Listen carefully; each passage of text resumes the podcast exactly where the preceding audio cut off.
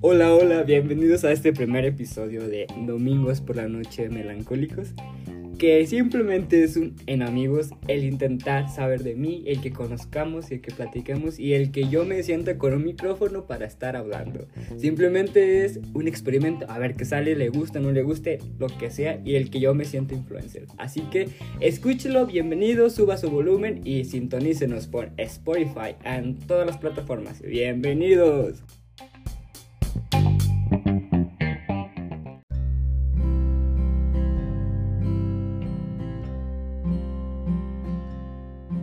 Ahora sí me escuchas.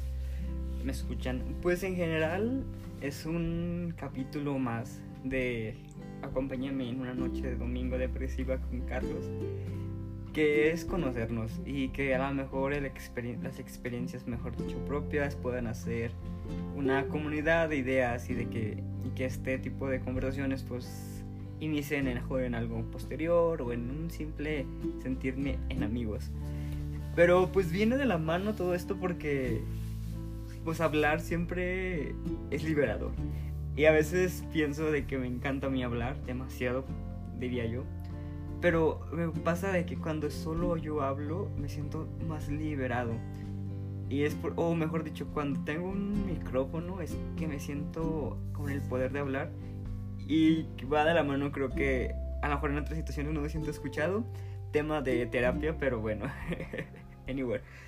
Lo que quería hoy presentar en un capítulo más. No, en el primer capítulo, cual un capítulo más. Espero que sean posteriores y que haya muchos más. Es conóceme y conozcamos de dónde venimos y el no juzgar nuestro pasado. Creo que es el, como la conclusión que quiero llegar al final de esta conversación, charla entre amigos. Y pues pues, ¿qué soy, no? O sea, la presentación, ¿qué soy, qué hago y qué estoy haciendo actualmente en mi vida? actualmente es un domingo en la tarde, tarde-noche diría yo, que como dije al principio, pues es cuando quieres hacer todos los domingos, pero a la vez no haces nada, depresivo, con muchas cosas que hacer, pero no sé, siempre tengo algo con los domingos, que es mucho de meditación y, de saber qué quieres en tu vida, no sé, me pasa. Espero que no sea el único y que haya más personas domingueras con este tipo de situación. Pero bueno, retomando la pregunta para no irme, deténganme por favor si miran que me voy. No, es que, pues que soy, actualmente estudio ingeniería química, ya casi por egresar, en un dilema totalmente que quiero hacer de mi vida. Yo creo que la crisis de los 20 tengo pues 23, próximamente, no 22, 23 mejor dicho, ya va a ser mi cumpleaños. Entonces, pues soy ingeniero químico, pero ha pasado pues bastantes cosas de mi vida, ¿no? Y principalmente creo que es el tema hoy, la universidad, tu adultez y qué quieres en tu vida y qué es lo que vienes de tu pasado y que ha hecho hacerte pues estar en este punto de tu vida, ¿no? Todo lo que has construido. Ah, bueno, pues el tema como les dije es qué hemos hecho en nuestro pasado que ha, ha ¿cómo se dice? Percutido se dice, no, mal, mal, mal mi, mi lenguaje. Sea mm, como un tipo efecto mariposa, ¿no?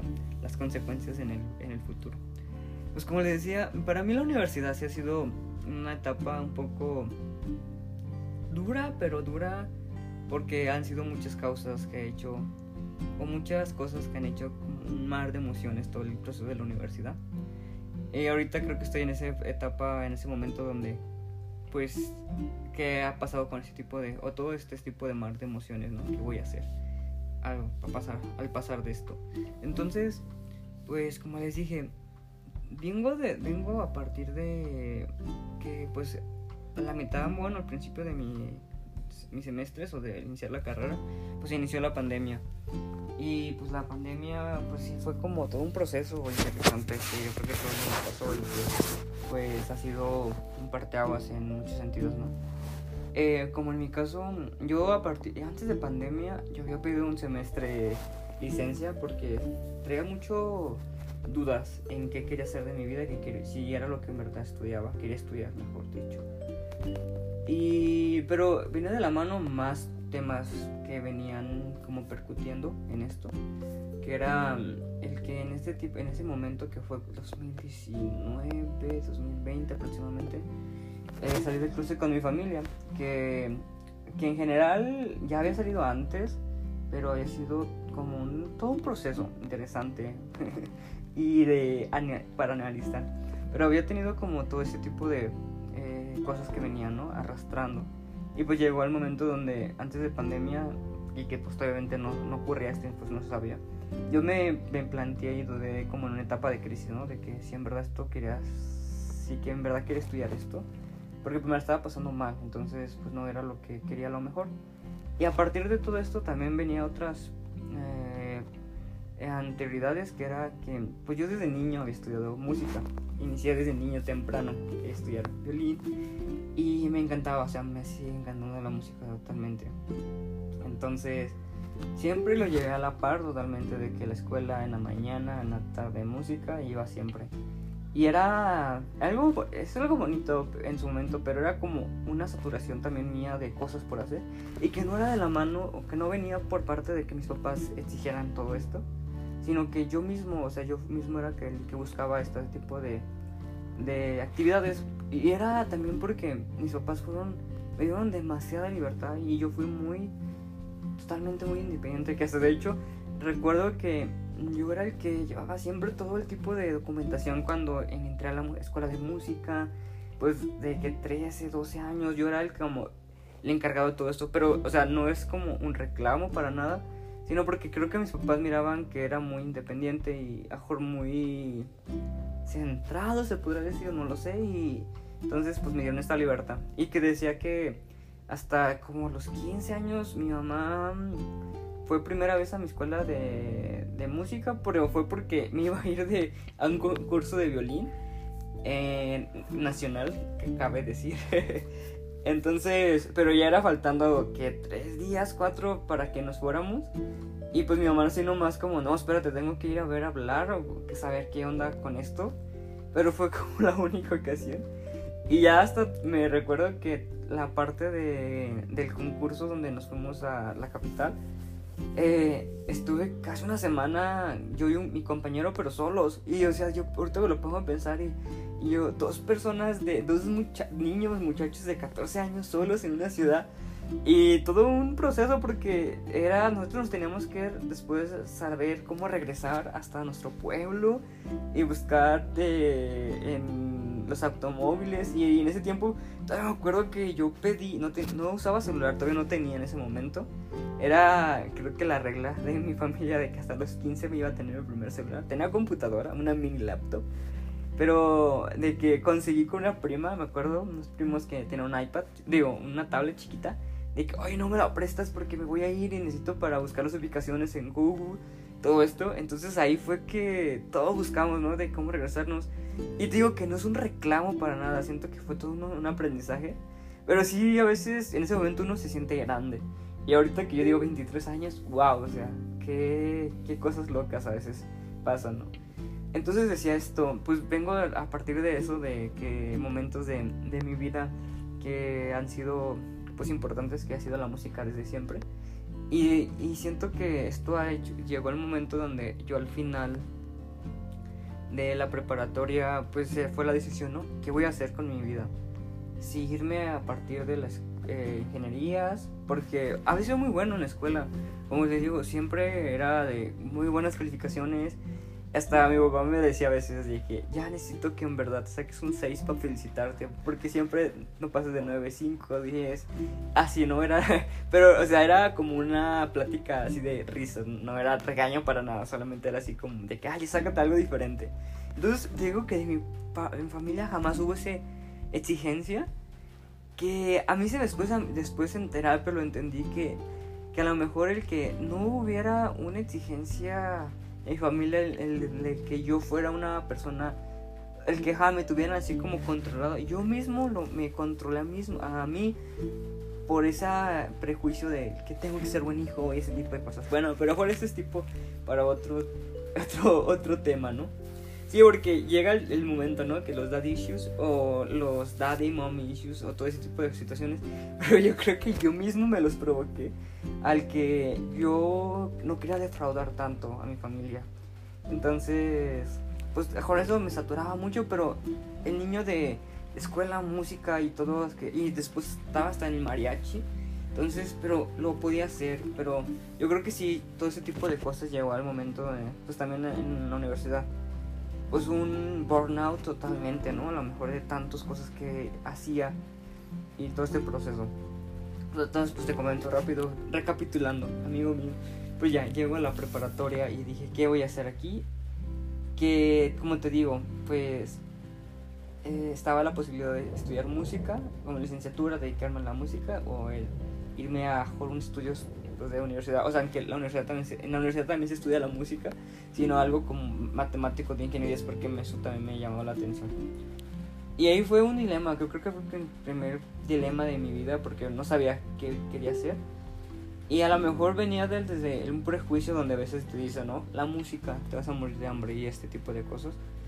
Que no me dediqué a la música por ese tipo de, ese tipo de comentarios y este miedo, ¿no? El que mejor en un futuro yo voy a ser el sustento de mi familia. Que, pues, o sea, todo esto, o sea, ahorita lo platico y ya lo analizo y, o sea, o sea no es como, esto tiene que ser la verdad, obviamente. Eh, entonces es un proceso, o sea, cuando lo hablo digo, eh, tú no tienes, o sea, un muchacho, un joven de 19 años, 18, no tiene por qué sentir que va a ser como el, el sustento de su familia en un futuro, o sea, no tiene que tener este todavía peso emocional y estrés, mejor dicho, de, de, de ser como el orgullo y todo ese tipo de cosas. Entonces, pues existía eso. Entonces ya decidí al final irme por mi carrera a la universidad de ingeniería química.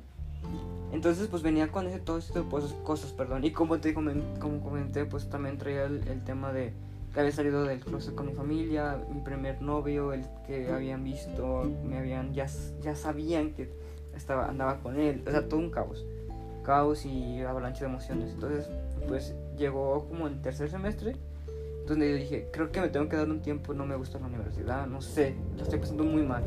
Entonces pedí licencia, que la licencia pues es como el, el de que bueno, me la voy a pensar, pero no me doy baja por si regreso. Bueno, ese fue mi caso, obviamente la licencia se pide para situaciones también de emergencia, enfermedades, ese tipo de cosas, ¿no?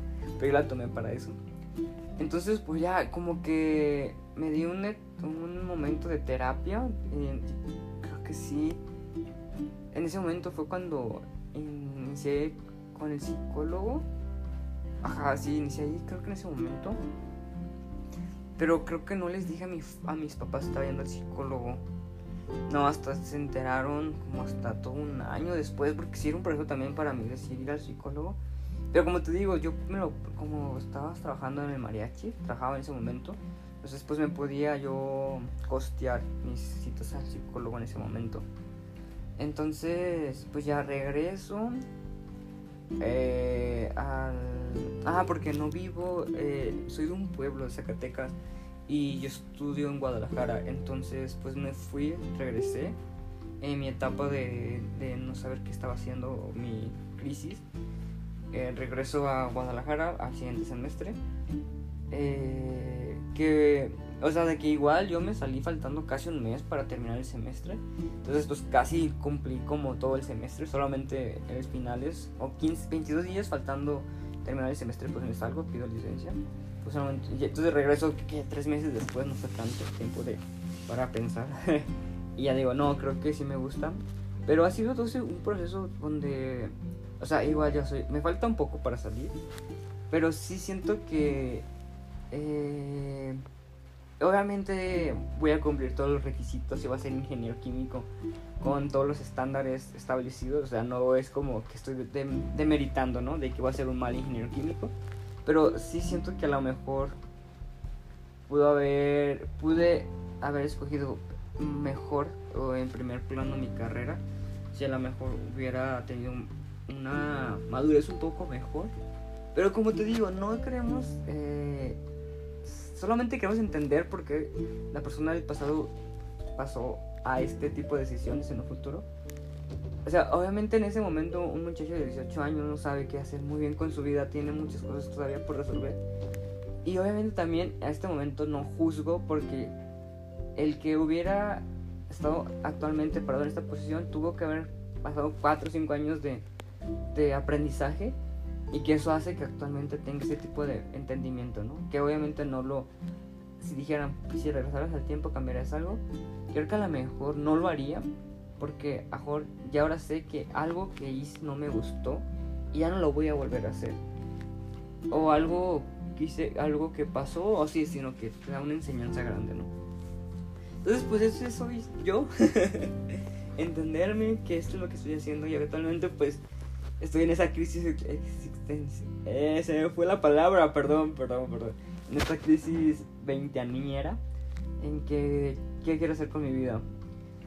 hay otro parteaguas donde ha hecho un poco el que la ingeniería química y más el tema de trabajar en una industria o el ya someterte al como la eh, pues el mundo laboral principalmente yo creo que en México porque es el que yo conozco puede que pues en pandemia también con esta idea mía de que siempre quería hacer mucho y estar aparcando tiempos y estar saturado, que es también algo que estoy trabajando y que a veces es complicado.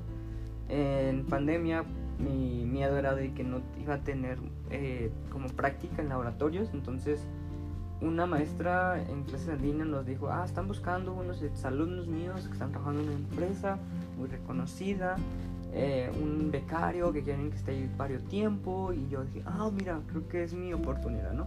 Apliqué y pues me dieron la, la vacante y ahí estuve trabajando eh, alrededor de casi dos años y medio, creo.